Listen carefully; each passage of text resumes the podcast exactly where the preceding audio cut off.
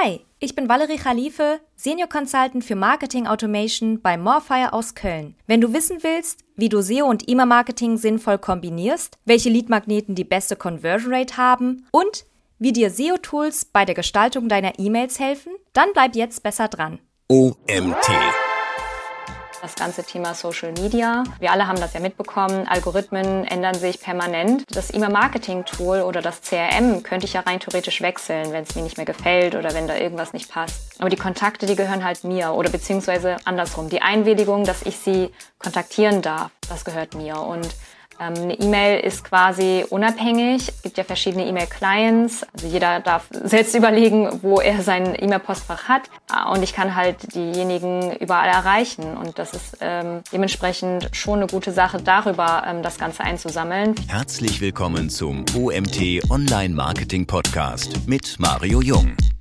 Hallo Valerie, schön, dass du da bist. Valerie, ich habe schon von vielen Online-Marketing-Bereichen gehört, dass sie zusammenarbeiten. Affiliate und SEO, SEO und PR. Also ich als SEO beschäftige mich halt in erster Linie mit SEO. Und jetzt kam ein Vortrag bei der Campix mit dem Titel SEO liebt E-Mail-Marketing. Sprich, auch SEO und E-Mail-Marketing, ja, das muss ich sagen, war mir tatsächlich Neues zu, äh, zusammen zu betrachten. Warum sollten SEO und E-Mail-Marketing kombiniert werden?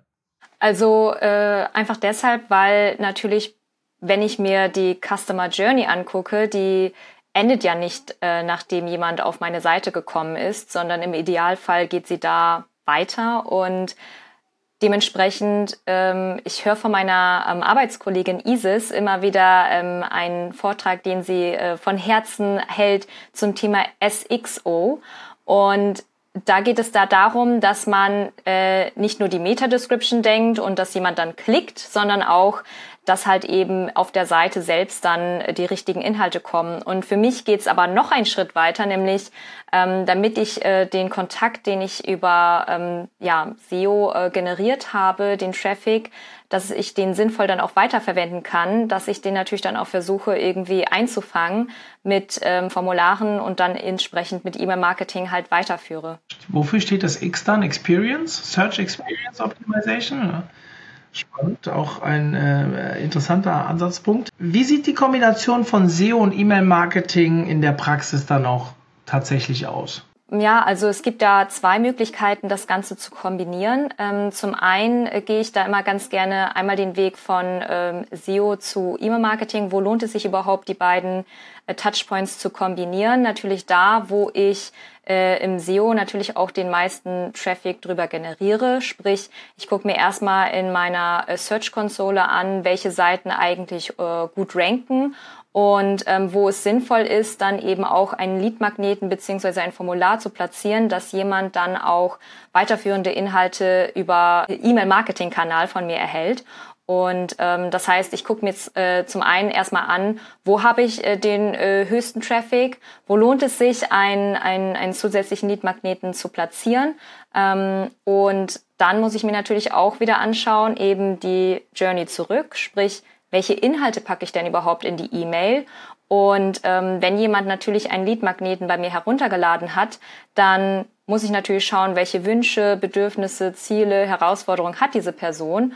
Und das sind ja alles auch Themen, die ich eben herausfinden kann mit den typischen SEO-Tools. Und das hilft mir dann wieder, meine ähm, Inhalte im E-Mail-Marketing so äh, oder für den Funnel so zu ähm, ja, formulieren, dass der Kontakt natürlich auch interessiert dabei bleibt. Wenn wir über Leadmagneten sprechen, also was die Leute sich dann runterladen können, welche Leadmagneten würdest du empfehlen und haben deiner Erfahrung nach die höchsten Conversion Rates? Tja, also wir haben uns natürlich das in erster Linie bei uns angeschaut, also im Agenturbereich. Ähm, allerdings arbeiten wir natürlich auch mit einigen äh, Unternehmen zusammen, äh, im B2B als auch im B2C, so dass es Erfahrungswerte aus verschiedenen Bereichen sind. Wir haben tatsächlich herausgefunden, dass ähm, Quiz-Tests eine sehr hohe Conversion Rate haben von bis zu 40 Prozent. Ähm, das kann man auch sehr spielerisch machen mit äh, verschiedenen Tools. Zum Beispiel gibt es da involve.me, wo man das ganz wunderbar ähm, aufbauen kann. Das ist halt ähm, Entertainment-mäßig auch äh, jemand sich dann entscheiden muss, ähm, für, für was eben gestimmt wird. Und äh, ansonsten natürlich auch das Thema E-Books, ähm, Case Studies.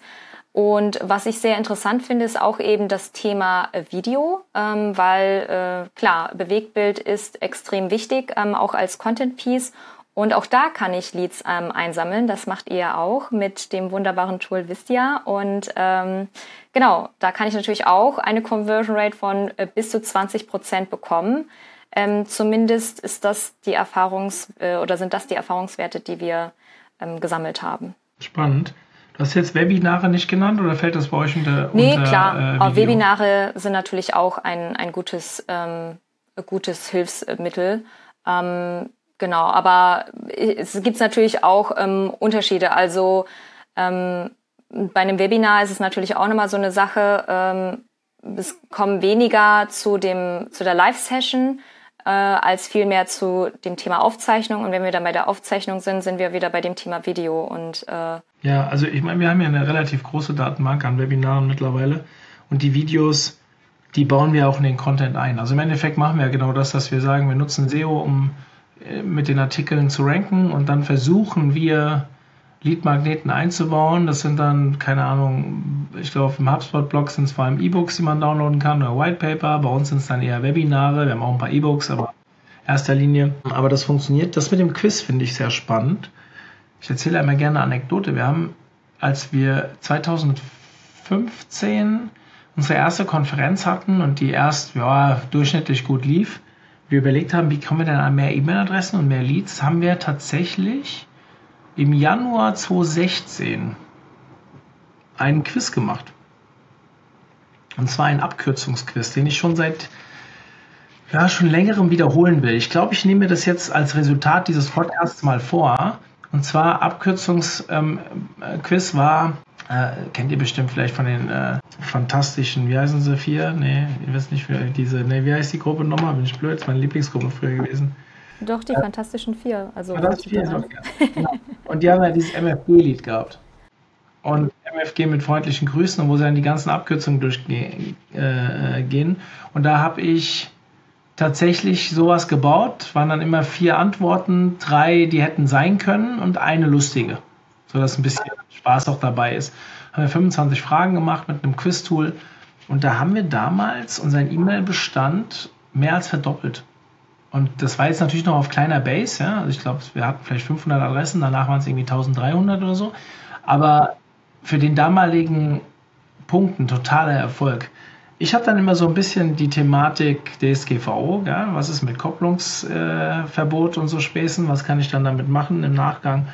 Ähm, da muss man, können wir an anderer Stelle drüber diskutieren, aber ich kann mir schon vorstellen, dass das sehr, sehr, sehr, sehr gut funktioniert, weil es auch damals für uns gut funktioniert hat. Mal schauen, das überlege ich nochmal.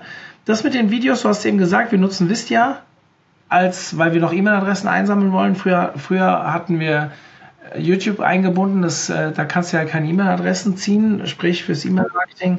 Also diese, die, einerseits haben wir die Videos, die wir einbinden über Vistia, auf der anderen Seite Quiz, kann ich mir gut vorstellen.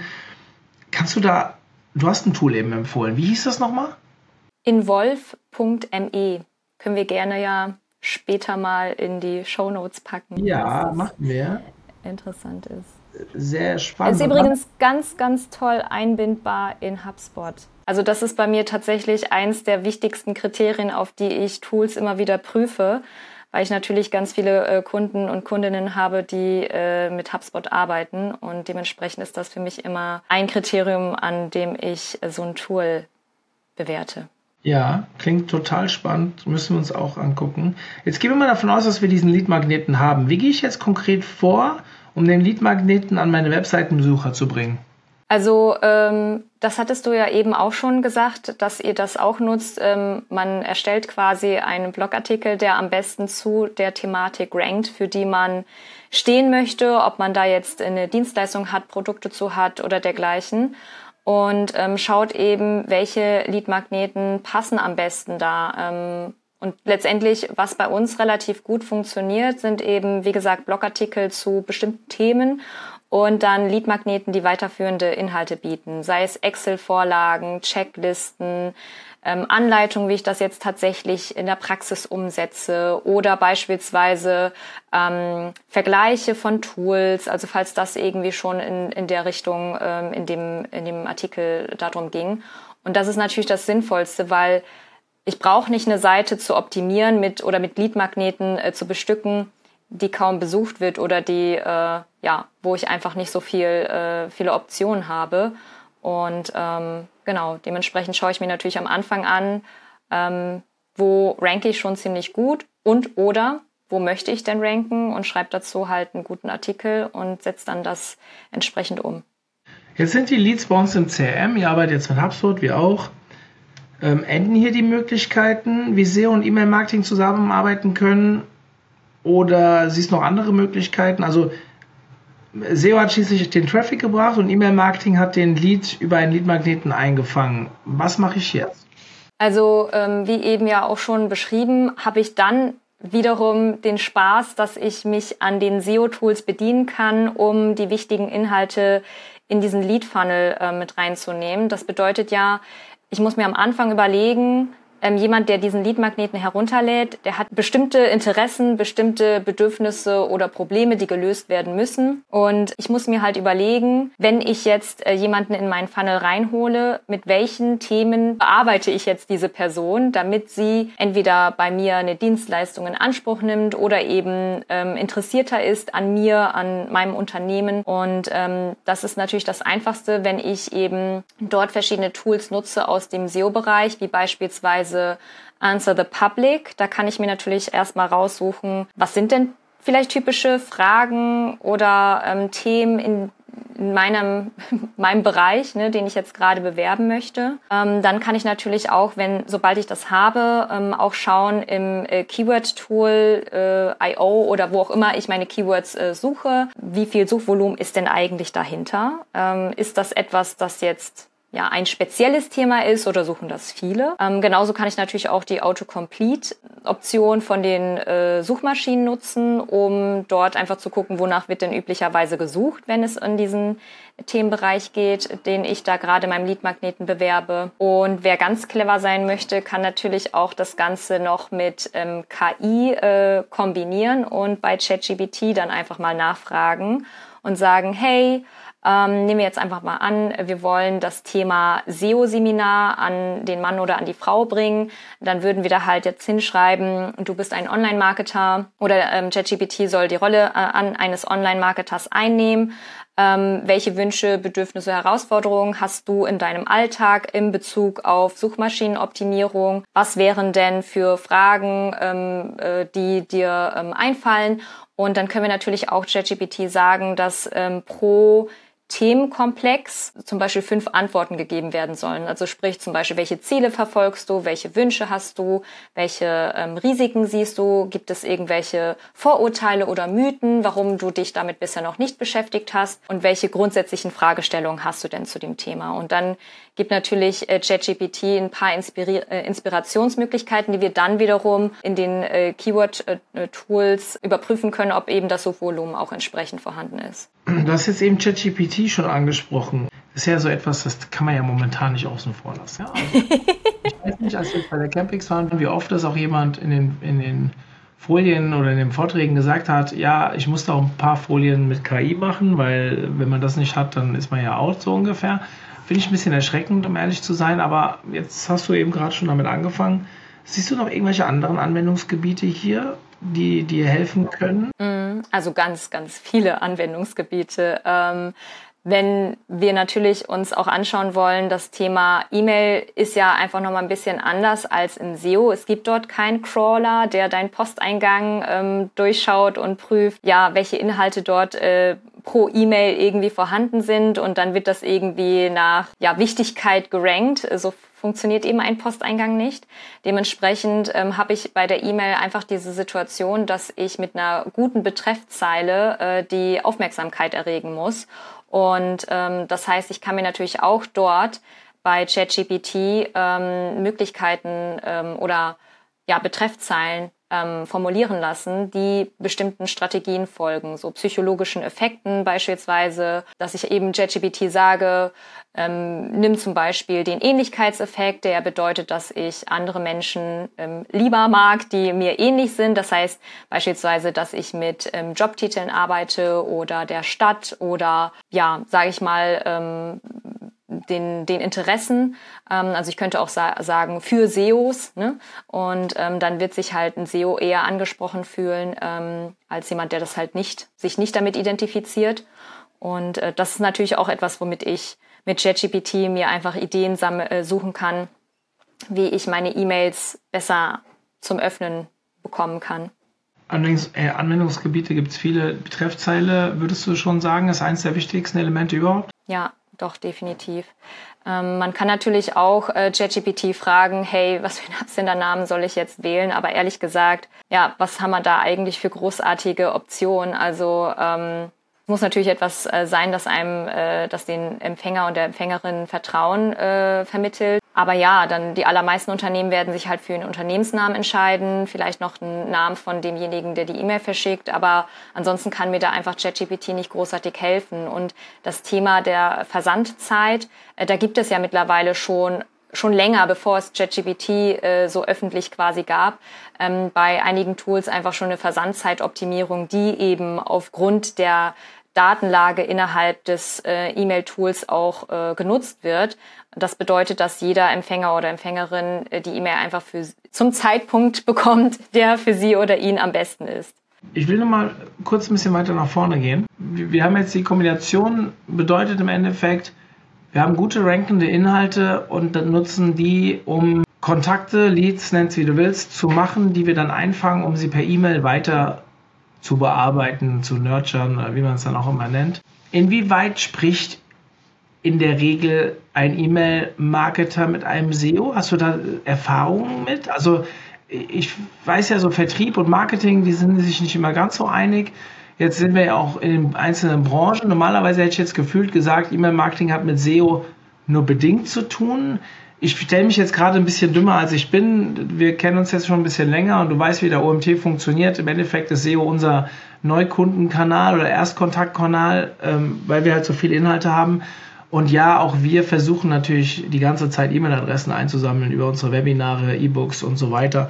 Also ist im Endeffekt ja genau das, worauf dein Thema hier abzielt. Nichtsdestotrotz versuche ich mich jetzt eher ein bisschen in die reinzudenken, die noch ganz am Anfang stehen, vielleicht noch gar nicht so viel rankende Inhalte haben vielleicht auch diesen Mehrwert noch nicht erkannt haben. Hast du das Gefühl, dass dort ein Austausch stattfindet? Also, dass du ein Plädoyer dafür machen würdest, ist mir fast klar. Aber wie ist da so aktuell die Situation, wenn du so auf deine Kunden guckst? Hm. Ich glaube, grundsätzlich äh, ist es schon äh, sinnvoll, dass da mehr Austausch stattfindet. Grundsätzlich. Ähm, das ist ja auch so ein bisschen der Bereich, ähm, den ich eben bei meiner Kollegin auch sehe, die eben das Thema SXO so nach vorne bringt, weil sie auch sagt, ja, äh, auch SEO und SEAS müssen sich mehr austauschen, weil das ja eben auch das Gleiche ist mit der Customer Journey. Aber irgendwie ähm, habe ich das Gefühl, dass es zumindest auch bei meinen Kunden definitiv noch nicht angekommen ist, dass eben die die Journey in dem Sinne ja auch komplett gedacht werden muss und man auch weit mehr Touchpoints hat, als, als man denkt. Weil letztendlich auch ähm, eine E-Mail kann ja letztendlich später auch wieder dazu führen, dass man herausfinden kann, ähm, wenn man jetzt zum Beispiel äh, einen Content neu erstellt hat und man führt jetzt seine E-Mail-Liste da drauf, wie gut das bei denen ankommt. Ne? Also das kann man dann letztendlich auch wieder prüfen und dann wieder für sich nutzen und daraus Erkenntnisse ziehen. Also ich glaube, dass da beide Kanäle gut miteinander genutzt werden können. Und ja, ich glaube, der Austausch ist aktuell noch zu gering. Sorry Leute für die Unterbrechung, aber an der Stelle muss ich ganz kurz Werbung machen für den OMT 2023 am 13. Oktober in Mainz. Unser Event des Jahres. Und falls du noch kein Ticket hast, jetzt unter omt.de slash Konferenz. Die URL findet ihr natürlich auch in den Show Notes. Jetzt ein Ticket buchen, nach Mainz kommen und mit uns eine geile Zeit haben. Und jetzt geht es weiter. Ich finde das total spannend, dass du das auch mit der Journey ansprichst. In meinem äh, SEO-Seminar habe ich dieses Thema Customer Journey relativ prominent drin. Also da denken immer viele, okay, was hat das jetzt direkt mit SEO zu tun? ich sage dann auch immer, es ist ein kleiner Marketing-Exkurs, bevor wir wieder zurück zu reinem SEO gehen. Aber in so einer Customer Journey habe ich ja viele Stufen. Ja? Also klar, den Purchase ist, also den Kauf, das ist das, was wir alle erreichen wollen. Aber dann gibt es die Phase kurz vor dem Kauf, die ein bisschen weiter entfernte, bis hin zu einer Awareness oder sogar Pre-Awareness-Phase, wo wir noch gar nicht drüber nachdenken. bringe dann immer gerne das Beispiel mit den Laufschuhen. Ein paar, die jetzt hier zuhören, werden das wahrscheinlich auch schon kennen. wo, ich dann, wo ich dann wirklich sage, dieses, es muss ein auslösendes Ereignis geben, das dafür sorgt, dass ich überhaupt darüber nachdenke, etwas zu tun, wo ich irgendwann Laufschuhe für brauche. Ja, also als Beispiel bei Laufschuhen bringe ich immer zwei Beispiele. Du sitzt beim Arzt und der Arzt sagt dir, du bist schwer krank, wenn du jetzt nicht anfängst, Sport zu machen, oder du bist noch nicht krank, aber kurz davor, wenn du jetzt nicht anfängst, Sport zu machen, dann könnte das in einem Jahr soweit sein. Das ist ein auslösendes Ereignis oder anderes Beispiel, was dann so jeden treffen kann, ist, keine Ahnung, deine Freundin oder dein Freund verlässt dich und du guckst in den Spiegel und weißt warum. So. so. Das ist ein auslösendes Ereignis, ja. Warum ich jetzt vielleicht denke, ich müsste etwas tun.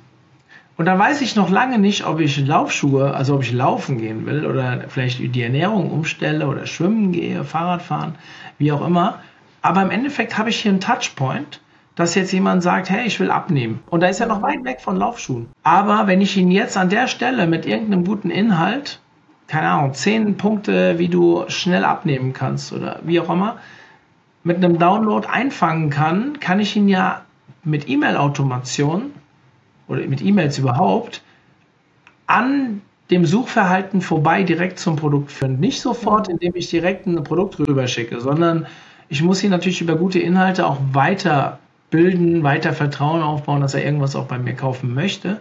Das kann immer noch ein zwei-, dreistufiger E-Mail-Prozess sein, aber ich bin nicht mehr darauf angewiesen, dass diese Person im tieferen Zeitpunkt der Customer Journey wieder eine Suchanfrage machen muss, bei der ich ja auch erstmal wieder ranken muss. Ja, auch das ist ja nicht unbedingt gegeben, dass ich dann auch derjenige bin, der gefunden wird. Im Gegenteil, es könnte ein Wettbewerber sein, der sich dann vielleicht den Lead einsammelt, wenn er viel kaufnäher ist. Ja. Da werde ich auch immer gefragt, mit was fange ich denn an? Mit den Themen, die weit weg sind vom Produkt oder nah am Produkt. Das ist nicht ganz so einfach zu beantworten, aber ich, ich denke immer gern von unten nach oben. Also erstmal rund um das Produkt, dann ein bisschen weiter, dann noch weiter, weil je weiter weg ich von dem Kauf gehe in der Customer Journey, desto mannigfaltiger werden auch die Themen. Also da kann mhm. ich halt äh, viel machen. Theoretisch kann ich ja, wenn jetzt Runners Point als Beispiel Laufschuhe verkauft, die könnten ja sogar äh, Daten über ein Datingportal sammeln. Ja, also nach dem Motto, wer hat sich beim Datingportal angemeldet und gibt an, dass er Übergewicht hat? Dann könnte man diese beiden Trigger schon nutzen, um eine E-Mail-Automation hinzuführen, den, dem Kerl mal zu erklären oder der Frau zu erklären, deine Chancen steigen, wenn du abnimmst. Das, äh, das sind, ich will keine Vorurteile äh, irgendwie äh, oder irgendwelche, ihr, ihr, wisst, wie ich es meine, ja? Also ich habe da überhaupt keine Vorurteile, beziehungsweise ich glaube auch, dass äh, nicht so attraktive Menschen einen Deckel finden können für ihren Kopf. Attraktivität kommt von innen und so weiter. Alles, was ich jetzt sage, führt mich nur weiter ins Verderben. Alles gut. Wir können ja, wir können ja auch hier einfach äh, sagen, wir wissen, was du meinst. Äh, es ging um weiterführende äh, Inhalte. da möchte ich halt hin. Ich möchte halt sagen, okay, wir haben diesen auslösenden Moment, aber es kann auch sein, dass einer, der schon lange läuft, ich nehme jetzt mal mich als Beispiel, ich laufe relativ viel und ich bin jetzt gerade dabei, meine Schuhe sind wieder durchgelaufen, mal wieder und ich bin am überlegen, okay, meine Trainingsstrecken haben sich deutlich verlängert. Ich brauche jetzt eigentlich Schuhe, mit denen ich regelmäßig 20 Kilometer laufen kann, die nicht zu schnell die Dämpfung verlieren und so weiter. Und das ist auch ein Suchthema. Aber dann ist es schon klar, dass ich mich mit Laufen beschäftige, dass ich, äh, ich suche definitiv den Schuh. Ich bin in der Customer Journey viel weiter vorne. Aber auch dafür brauche ich halt gute Inhalte. Und die Überlegung ist, an der Stelle entweder direkt was zu verkaufen, was ja auch bedeutet, dass ich den Lead einsammle. Also habe ich ja auch die Kundendaten. Vielleicht sogar besser, als wenn ich nur ein, ein, ein Lead ohne Kauf, ohne Vertrag abschließe. Aber man muss halt diese Customer Journey sehr breit denken meiner Meinung nach. Und da ist E-Mail meiner Meinung nach, ich bleibe immer, ich sage immer dazu meine Meinung, eigentlich das beste Mittel der Wahl, um den Kunden auch später weiter zu bearbeiten und zu leiten, als wenn ich über so Sachen wie Retargeting, was ja teilweise gar nicht mehr geht, ähm, drüber nachdenke. Was auch funktionieren kann, aber natürlich viel schwieriger ist, als wenn ich den, die, direkten, die direkte E-Mail-Adresse habe und die Leute bearbeiten kann. Ich muss halt im Griff haben, wo kommen die Leute rein, wo habe ich sie gesammelt und wie führe ich sie dann zum Erfolg. Also Erfolg muss ja nicht immer ein Kauf sein. Erfolg kann ja auch sein, dass ich einen Multiplikator ausbaue oder was auch immer. Ja. Also das einfach ähm, ein Kauf ist immer schön, wir wollen alle Geld verdienen, aber manchmal ist lieber kauft der nichts, aber bringt mir dafür drei andere Käufer. Kann ja auch mm, sein. Ja. vielleicht für die Zuhörer an der Stelle, Valerie und ich, wir kennen uns schon sehr lange. Ja, Valerie kennen wir schon seit ihrem vorherigen Arbeitgeber. Sie hat schon viele Webinare bei uns gehalten. Es war sehr interessant übrigens. Heute ist der, heute beim Tag der Aufnahme, also wenn das hier online geht, vor einer Woche, haben wir das Recap zur Campix aufgenommen und dein Vortrag, über den wir ja heute hier reden, wurde dort auch Thema. Oh. Ähm, kannst du dir theoretisch live anhören. Und derjenige, der dich ins Spiel gebracht hat, hatte ich als Newcomer bezeichnet. Das fand er, fand er gut. Er hat gesagt, Valerie als Newcomer wirklich zu empfehlen. Und dann musste ich ihn erstmal einordnen und sagen, äh, Valerie geht seit vier Jahren, ist sie regelmäßig Speakerin bei uns auf der Konferenz, hat schon dick, äh, Dutzende Webinare gehalten und so weiter. Ich sehe sie jetzt nicht mehr so ganz als Newcomerin, aber im Rahmen der Campings könnte man vielleicht davon reden. Auf jeden Fall hat, hast du da sehr lobende Worte bekommen für den Vortrag, auch für die Art und Weise, wie du den Vortrag gehalten hast, ähm, was sehr cool ist. Wir haben, äh, deswegen, ich will kurz äh, den Zuhörern sagen, wie lange wir uns eigentlich schon kennen und du hast ein paar tolle Webinare damals noch, als noch bei Newsletter to Go, Send in Blue, wie sie heute heißen, jetzt heißen sie sogar Brivo, haben wir nochmal den Namen. ähm, gehalten, wo wir auch sehr viel mit Daten gearbeitet haben. Du hast damals E-Mail-Tests gemacht, AB-Tests und was funktioniert, Betreffzeile und so weiter und so fort. Und deswegen habe ich so ein, zwei Sachen mitgebracht, die ich dich gerne mal jetzt im Nachgang fragen würde, wie sich da mittlerweile deine Meinung zu ähm, vielleicht auch verändert hat, ohne zu wissen, was du damals ganz genau gesagt hast. Thema Freemailer. Ist ein Thema, über das ich sehr viel diskutiert habe in letzter Zeit weil wir ja beim OMT auch Leadverkauf machen und da wird ganz häufig gesagt, ja, wenn wir aber die Leads kaufen, wollen wir keine Freemailer einkaufen. Wie stehst du zu dem Thema Freemailer? Arbeitest du gerne im B2B-Kontext mit Freemailern oder würdest du sie auch aussortieren? Also du meinst, wenn man quasi seine private Adresse angibt, statt die. Genau, also du machst einen Download. Hm. Also ich kann ja, kann ja mal Grüße raussenden an deinen Geschäftsführer Robin der mir irgendwann mal gesagt hat, ist aber auch schon Jahre her, ich weiß nicht, ob er es immer noch so macht, gell? bitte keine Vorurteile jetzt äh, äh, oder falschen Falschbehauptungen von mir in, in, ins Netz setzen. Er hat mir irgendwann mal gesagt, dass er mit Freemailern maximal noch eine E-Mail rausschickt, ähm, irgendwie auf ein Contentstück, aber eigentlich sonst nicht mit denen weiterarbeitet, weil er die Daten nicht anreichern kann und, und, und so weiter und so fort. Ich weiß nicht, ob er heute immer noch so tickt, habe aber auf der anderen Seite einen Unternehmer, ich glaube, ich kann ihn auch namentlich nennen, den Benjamin Zacek, der ja mit Robin auch viele Podcasts zusammen macht, mhm. der sagt, oh warte, Freemailer nehme ich besonders gerne, weil die Firmen wechseln sie, aber ihre private E-Mail-Adresse bleibt. Und jetzt würde ich gerne deine Meinung zu dem Thema wissen. Würdest du mit Freemailern weiterarbeiten oder würdest du eher sagen, nee, aus Erfahrung mache ich mit denen weniger Geschäft? Tja, also das kann ich tatsächlich nicht sagen, ob man da weniger Geschäft mitmacht. Ähm, dafür habe ich zu wenige Einblicke. Aber ich kann ja so ein bisschen, ähm, also ich tendiere auch eher in die Richtung, dass man sagen kann, dass ja diese Kontakte schon wertvoll sind. Einfach deshalb, weil ähm, eben, wie du schon gesagt hast, ähm, die berufliche E-Mail-Adresse, die wechselt und ich weiß auch nicht, wann sie wechselt. Zumal ich da auch berücksichtigen muss, dass die berufliche E-Mail-Adresse in überwiegender äh, Weise nur zu äh, Werktagen auch, äh, äh, sag ich mal, wirklich geöffnet gelesen ne, wird. Also dass ich halt quasi mich intensiv mit den E-Mails dort beschäftige. Es gibt ja einige, die machen das dann auch mal noch in den Abendstunden oder ähm, am Wochenende. Allerdings sind das auch häufig diejenigen, die irgendwie selbstständig sind oder ähm, irgendwie eine leitende Position haben etc. Ähm, ansonsten habe ich mit einer beruflichen E-Mail-Adresse auch dort eben diese Einschränkung, dass jemand sich halt in erster Linie auch im beruflichen Kontext damit auseinandersetzt. Bedeutet auch, wenn ich halt äh, beruflich gerade viel los äh, habe oder viel zu tun ist, dann kann das auch mal gerne sein, dass ich mich von allem auch wieder abmelde, weil ich sage, das ähm, stört gerade mein, meinen Posteingang, der auch mit äh, Kundennachrichten oder dergleichen befüllt wird und äh, die jetzt gerade aber irgendwie untergehen. Also ich muss da, tatsächlich sagen, dass ich auch mit meiner beruflichen E-Mail-Adresse mich äh, schneller oder häufiger von einem Newsletter wieder abmelde als mit der äh, privaten E-Mail-Adresse. Und natürlich muss man dort auch sagen, dass man eben mit der privaten E-Mail-Adresse jemanden halt auch außerhalb der beruflichen Zeiten auch erreichen kann. Also das ist äh, das eine, was ich da mit erwähnen möchte. Zumal man ja auch sagen muss, wenn ich jetzt zum Beispiel ähm, bei ähm, LinkedIn, also klar, mit bei der ähm, ähm, privaten E-Mail-Adresse, es kommt natürlich darauf an, was ich da jetzt für eine habe, also was da für ein, für ein Name direkt davor steht. Ähm, aber man kann natürlich auch über LinkedIn dann wieder relativ viel über diese Person herausfinden. Ähm, jetzt ist halt die Frage, wie viel ähm, Ressourcen ich habe und wie viel, wie viel Motivation ich da auch habe, ähm, ne, das quasi dann suchen zu müssen. Letztendlich äh, kann man dem Ganzen äh, oder kann man das umgehen, indem man einfach sagt, hey, ich ähm, schränke mein Formular ein und äh, sage, es kann eben sowieso nur jemand das Formular abschicken, wenn es sich um eine berufliche beziehungsweise eine nicht freie E-Mail-Adresse handelt. Die ich glaube, es hängt ganz extrem davon ab, natürlich auch, was für ein Produkt ich habe. Ja? Also wenn ich jetzt eine About You bin, macht die private E-Mail-Adresse wahrscheinlich mehr Sinn als eine Firmen-E-Mail-Adresse. Ja. Weil ich ja gerade am Wochenende vielleicht, also ich würde jetzt mal davon ausgehen, dass so eine About You am Wochenende mehr Umsätze macht als unter der Woche oder äh, keine Ahnung, vielleicht liege ich auch total falsch. Ich glaube, samstags ist voll oft scheiße, aber sonntags funktioniert in vielen Bereichen total gut am Ende habe ich auch noch nicht alle Bereiche gesehen, deswegen traue ich mir ja gar, gar keine Auskunft darüber zu geben. Ich kann euch sagen, beim OMT ist Samstag immer relativ tot. Und sonntags abends komischerweise sehr viel Traffic. Aber unter der Woche brennt es natürlich, ja. Also verhältnismäßig für uns gesehen, wenn ich die Zahlen gegenüberstelle, da ist äh, unter der Woche natürlich viel mehr los.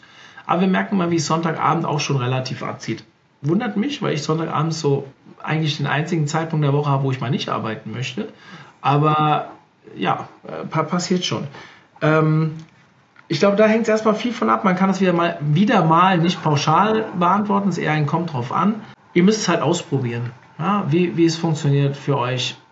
Im beruflichen Kontext, wo ich uns jetzt als Online-Marketing-Plattform sehe, kenne ich aber auch unterschiedliche Meinungen und ich kann für mich sagen, aber das kann auch wieder an der Quelle liegen. Wir haben letztes Jahr von Januar bis April mal so eine Lead-Generierungskampagne über LinkedIn und Facebook gefahren, wo wir E-Books vermarktet haben und sehr, sehr viele E-Mail-Adressen eingesammelt haben, die aber über die Portale natürlich oft die privaten E-Mail-Adressen waren. Und da hatten wir auch einen, einen sehr hohen Churn. Also sind sehr viele nach der zweiten, dritten Mail wieder abgesprungen weil sie halt nur einfach diesen Inhalt haben wollten. Ob das jetzt daran lag, dass sie uns nicht kannten und nur den Inhalt haben wollten oder dass sie ihren privaten Account nicht damit belasten wollten. Das gibt es tatsächlich auch, dass Leute sich mit privaten Accounts abmelden und sich mit der Firmen-E-Mail-Adresse auf einmal dann direkt danach anmelden. Erkennen wir mal daran, wenn dann der äh, Willkommens-Workflow wieder losgeht, dass sie dann schreiben, ja, ich habe hab die E-Mail schon gehabt, ich kenne euch doch schon, ich habe mich nur mit einer anderen E-Mail-Adresse angemeldet. Diese Antwort kriegen wir schon relativ häufig. Deswegen, ich glaube, eine pauschale Antwort geht da nicht. Ich bin zum Beispiel ein großer Fan von Freemailern, weil für mich jeder User ein potenzieller, potenzieller Multiplikator ist. Selbst wenn er selbst nicht bucht, wird er irgendwann, wenn er jemanden hat, für den wir interessant sein können, uns vielleicht an einer Stelle auch weiterempfehlen. Deswegen schließe ich die ungern aus. Aber ja, ich würde vielleicht bei einem Freemailer nicht die Ressourcen hinterher stecken, da auch wirklich es kommt immer drauf an, ja? wenn man es jetzt einmal, wenn es einmal geklappt hat und man mitbekommen hat, dass ein Freemailer konvertiert hat, dann würde ich vielleicht auch die Ressourcen dafür freimachen, jeden Freemailer mal mit Daten anzureichern, bei LinkedIn oder wie auch immer hinterzugehen, weil die meisten ja auch irgendwie Vor- und Nachname in der E-Mail-Adresse haben. Also ist schwierig, er hat schon raus, selbst wir sind uns da jetzt hier nicht so 100% äh, ein einiges falsche Wort. Wir sind uns nicht so ganz schlüssig, was ist jetzt hier das richtige Vorgehen. Heißt, wir müssen ausprobieren wie so bei jeder gefühlt zweiten Folge man das sagt. Äh, es kann Zielgruppe anders sein und, und so weiter. Fakt ist, E-Mail-Marketing ist nicht tot. E-Mail-Marketing funktioniert immer noch verdammt gut. Und je zielgerichteter und du warst beim Clubtreffen. Wie fandest du den Vortrag von Tim? Ich fand ihn sehr gut. Ja? Also ähm, ich habe da auch einige Learnings nochmal drauf, draus gezogen. Das ist schön, das von jemandem so erfahren wie dir zu sagen. Wir haben da, also Tim hat da sehr viel Arbeit reingesteckt für die, die nicht wissen, um was es ging, Tim hat im Clubtreffen, beim Clubtreffen in Berlin unsere Newsletter-Umstellung zum 1.1. beschrieben und vor allem die Ergebnisse gezeigt. Und ja, natürlich ist nicht alles Gold, was glänzt. In dem Vortrag kam es sehr, sehr positiv rüber. Wir haben natürlich auch ein paar Kampagnen gehabt, die nicht ganz so gut funktioniert haben, aber insgesamt im, im Gro kann man sagen, dass triggerbasierte, automatisierte, vor allem auf Zielgruppen achtende Ausspielen unseres, unseres E-Mail-Verteilers und der Inhalte hat einen ganz krass positiven Erfolg gehabt. Und da sage ich, sieht man perfekt, dass E-Mail-Marketing alles andere als tot ist und nur gleich Spam bedeutet. Im Gegenteil, wir merken, es ist eigentlich unsere beste Einnahmequelle schlechthin, also der, beste Distributionskanal, den wir eigentlich haben, wenn es um Umsatz geht. Dementsprechend bin ich da, also beim, beim E-Commerce-Laden wäre das vielleicht schwer, weil da gibt es dann sowas wie Idealo, billiger.de und so weiter, die natürlich auch verdammt gute Kanäle sind. Aber im, im, jetzt wie was bei uns theoretisch äh, ist das ein sehr, sehr wichtiger Kanal. Hast du da andere Erfahrungen oder äh, siehst du das ähnlich? Also ähm, was genau meinst du jetzt? Ähm, ja, in, Bezug auf, in Bezug auf die Wichtigkeit von E-Mail-Marketing. Hm. Klar, also letztendlich muss man ja immer sagen, dass ich mich mit E-Mail-Marketing auch unabhängig mache, unabhängig von Plattformen wie beispielsweise Idealo etc., unabhängig von großen Marketplayern wie Amazon, wenn ich jetzt im E-Commerce bin und darüber irgendwie ähm, meine Produkte verkaufe. Ich mache mich auch unabhängig im, in dem Sinne, dass ich zum Beispiel auch, wenn das ganze Thema Social Media, wir alle haben das ja mitbekommen, Algorithmen ändern sich permanent, während es einmal noch so ganz gut funktioniert hat, ist das plötzlich eben nicht mehr möglich. Und das ist letztendlich für mich ja auch die Möglichkeit, also das E-Mail-Marketing-Tool oder das CRM könnte ich ja rein theoretisch wechseln, wenn es mir nicht mehr gefällt oder wenn da irgendwas nicht passt. Aber die Kontakte, die gehören halt mir oder beziehungsweise andersrum. Die Einwilligung, dass ich sie kontaktieren darf, das gehört mir. Und ähm, eine E-Mail ist quasi unabhängig. Ähm, es gibt ja verschiedene E-Mail-Clients, also jeder kann dann halt verschiedene also jeder darf selbst überlegen, wo er sein E-Mail-Postfach hat. Und ich kann halt diejenigen überall erreichen. Und das ist ähm, dementsprechend schon eine gute Sache, darüber ähm, das Ganze einzusammeln. Viele fragen mich mittlerweile, mh, hm, ob es nicht besser wäre, zum Beispiel mit WhatsApp-Marketing zu arbeiten oder eben mit äh, Messenger-Diensten wie bei Facebook. Klar, da habe ich natürlich eine höhere Öffnungsrate und so weiter und so fort. Ich muss auch dort aber natürlich überlegen, dass ähm, äh, ja, ich dann natürlich auch wieder abhängig bin von einer bestimmten Plattform. Ne? Also wenn jemand dann ähm, eben WhatsApp nicht mehr benutzt, ähm, dann oder ja, äh, irgendwie ähm, ich dort halt einfach die, den Kanal so äh, ja, warum auch immer ähm, ich dann äh, dort rausfalle, dann habe ich halt diese Reichweite nicht mehr. Und gerade bei WhatsApp ist es ja in der Vergangenheit einmal passiert, dass dort Unternehmen ähm, ihre Reichweite aufgebaut haben. Dann wurde das Ganze ähm, eingestampft und äh, neu ähm, aufgesetzt und zwei Jahre später, glaube ich, kam das dann wieder. Und das ist halt eben zum Beispiel mit E-Mail-Marketing nicht passiert. Das Einzige, was bei E-Mail-Marketing passiert ist, ist, dass ähm, mit dem Update äh, von iOS 15 bei Apple ich einfach nicht mehr die Möglichkeit habe, alles zu sehen. Nichtsdestotrotz kann ich sie aber immer noch erreichen. Genau. Ja, das ist spannend, dass du das so ansprichst. Weil wir reden ja mal von Owned, Earned und äh, was war es noch? Paid Media.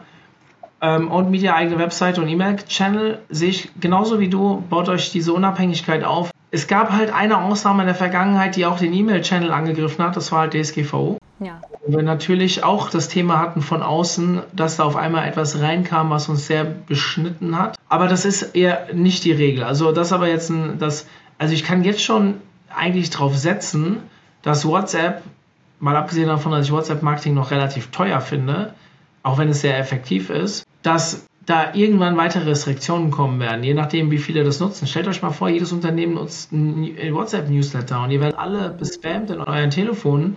Aber mal abgesehen davon, dass dann die Öffnungsraten auch wahrscheinlich stark sinken werden, ist ja das ein Nervfaktor, den sich WhatsApp gar nicht leisten kann in einem gewissen Maße. Genauso wie Facebook irgendwann die Reichweite abgeschnitten hat, wird auch LinkedIn demnächst die Reichweite immer weiter drosseln, weil einfach immer mehr Leute es nutzen und immer mehr Inhalte da reinfließen. Und mit E-Mail-Marketing habe ich diese Thematik halt nicht. Aber uns muss schon bewusst sein, je mehr E-Mails verschickt werden, desto weniger die Wahrnehmung der, für die einzelne E-Mail. Aber das haben wir ja seit 15 Jahren, dieses Thema. Also da haben wir uns ja schon dran gewöhnt. Beziehungsweise der User, der Kunde hat sich auch dran gewöhnt, indem er die Newsletter, die er nicht haben will, aussortiert und die anderen halt auch weiter nutzt. Heißt, dort dürften wir eigentlich keinen größeren Einbruch mehr erwarten, weil es eh schon gang und gäbe ist, das genau zu filzen und zu, für sich zu bewerten. Aber da sind wir dann halt dementsprechend nicht abhängig von einem Drittanbieter. Und deswegen bin ich da voll bei dir. Ähm, da kann man auch wieder den, den Dreh zu, zu eurer Neuausrichtung von eurem Newsletter bringen, äh, ja, machen. Weil ähm, tatsächlich, seitdem ihr ähm, das thematisch, ja sage ich mal, dass ich an der Betreffzeile erkenne, mit welchem Themengebiet ich mich hier ähm, oder womit sich die äh, E-Mail beschäftigt, habe ich selber auch bei meinem Verhalten festgestellt, dass ich das sehr viel häufiger an Kollegen und Kolleginnen weiterleite, als das vorher der Fall war, weil man natürlich dann ähm, nicht unbedingt wissen konnte, was alles äh, an der Mail hilfreich sein kann. Und ähm, da sieht man halt auch wieder, ähm, wie gut das funktioniert. Ne? Mega spannend. Das ist auch ein, ein Learning, was ich vor, schon vor zwei oder drei Jahren mal hatte, wo ich echt mal mit offenem Mund da stand. Das kommt nicht so häufig vor, aber diese Weiterleitungsrate, wie viel Neunutzer man tatsächlich durch E-Mail bekommt. Normalerweise sagt man ja mit E-Mail-Adressen erreicht ja nur die Leute, die uns schon kennen. Aber tatsächlich haben wir festgestellt, dass die, die Neukunden durch weitergeleitete E-Mails ich glaube, der viertgrößte äh, Kanal ist, wo wir Kontakte herziehen. Also das fand ich beeindruckend, oder der größte, ich mhm. weiß gar nicht mehr genau. Fand ich sehr interessant und je thematisch, je inhaltlich stärker du natürlich auch bist, desto mehr passiert das logischerweise auch. Ist ja klar, Vertrauen aufbauen und so weiter. Und wenn dann die Inhalte wie du jetzt gesagt hast, jetzt besser ausgesteuert werden. Äh, für die, die jetzt äh, das nicht mitbekommen haben, es ging im Prinzip darum, dass wir früher drei Newsletter die Woche verschickt haben und einfach alle neuen Inhalte reingepackt haben, die halt in den letzten zwei Tagen online gingen und die waren halt aus unterschiedlichsten Themengebieten. Und wenn dann eine Betreff was von Social Media steht, aber dann nur ein Social Media Artikel und vier anderweitige Artikel drin sind, hatten wir halt eine hohe Abmelde- bzw. auch nicht, nicht Klickrate. Und Jetzt machen wir es halt so, wenn ein Top-Inhalt vom Thema Social Media gespielt wird, dann verschicken wir den auch nur an die Gruppe, die sich für Social Media auf Basis ihres Verhaltens ähm, geoutet hat. Und die bekommen auch nur weiterführende Inhalte zu dem gleichen Thema, sodass die Person vielleicht auch zwei, drei Klicks in einem Newsletter macht. Und die Ergebnisse hat Tim in seinem Clubtreffen-Vortrag äh, vorgestellt. Die sind schon beeindruckend, muss man schon sagen. Haben eine Studie herangezogen von Inksmail, die äh, über viele Millionen E-Mails sowas ausgemessen hat und Durchschnittswerte angegeben hat, die wir eigentlich überall jetzt nach dem Update unserer Ausrichtung überall getoppt haben. Und das ist etwas, was natürlich sehr, also mich als Vorgesetzter natürlich auch oder Geschäftsführer der Firma sehr positiv stimmt und äh, die viele Zeit, die wir in das Projekt gesteckt haben, natürlich auch dann weniger schmerzlich ähm, also nein, ich fühle mich total wohl damit, dass wir die Zeit uns genommen haben. Das fand ich sehr, sehr cool und das kann man nur jedem raten. Äh, wer mich jetzt danach fragt, wo kann ich den Vortrag sehen, äh, der wurde nicht aufgezeichnet. Nein, der wird auf dem einen oder anderen Clubtreffen noch gespielt werden. Wir werden in Kürze schon mit weiteren Clubtreffen in der, ich wollte gerade Rückrunde sagen, also in der zweiten äh, Hälfte des Jahres ähm, äh, online gehen. Wir werden im September, wir fangen im August in Bonn an werden im September, Oktober, November sehr viele Clubtreffen haben. Also wir haben bestimmt noch 15 bis 20 Clubtreffen im, äh, im zweiten Halbjahr, wo dann Tim sicherlich das eine oder andere Mal auch mitkommen wird. Und wenn das Jahr vorbei ist und wir meinen, es haben jetzt genug Leute gesehen, machen wir sicherlich auch ein Webinar daraus. Also mit den Inhalten haben wir kein Problem, auch rauszugehen. Das heißt, bis Ende des Jahres habt ihr sicherlich alle die Chance, diesen Vortrag auch zu sehen. Aber idealerweise kommt ihr einfach mal zu einem anstehenden Clubtreffen, wo Tim dann auch da ist. Ähm, Macht auch Spaß. Kann man, kann man viel daraus lernen, muss man klar sagen. Okay, Valerie, ich bin eigentlich durch mit meinen Fragen. Wenn gerade irgendwas vergessen habe, was wichtig ist. Wir, wir, wir machen vielleicht als Fazit, SEO ist cool, bringt viel Traffic. Wenn ich nicht direkt verkaufe mit SEO, dann sollte ich mir überlegen, wie ich die User anderweitig fangen kann. Und das mache ich am besten mit irgendwelchen Leadmagneten, um später E-Mail-Marketing draufzusetzen und quasi von der SEO-Stärke zu profitieren. Kann man das so genau. stehen? Würde ich unterschreiben. Sehr gut.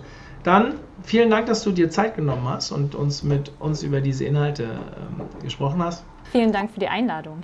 Sehr, sehr, sehr gerne. Valerie ist nebenbei auch OMT-Botschafterin und spricht sehr oft mit uns im Austausch. Also dementsprechend freue ich mich umso mehr, wenn ich gute Inhalte auch mit Botschaftern äh, ausdiskutieren kann.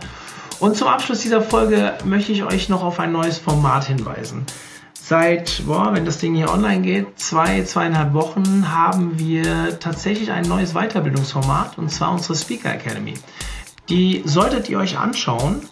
Ich habe sie in den Show Notes verlinkt, wenn ihr das jetzt seht. Die Speaker Academy richtet sich allerdings nicht nur an Personen, die auch auf der Bühne stehen wollen, auch wenn sie jetzt Speaker Academy heißt.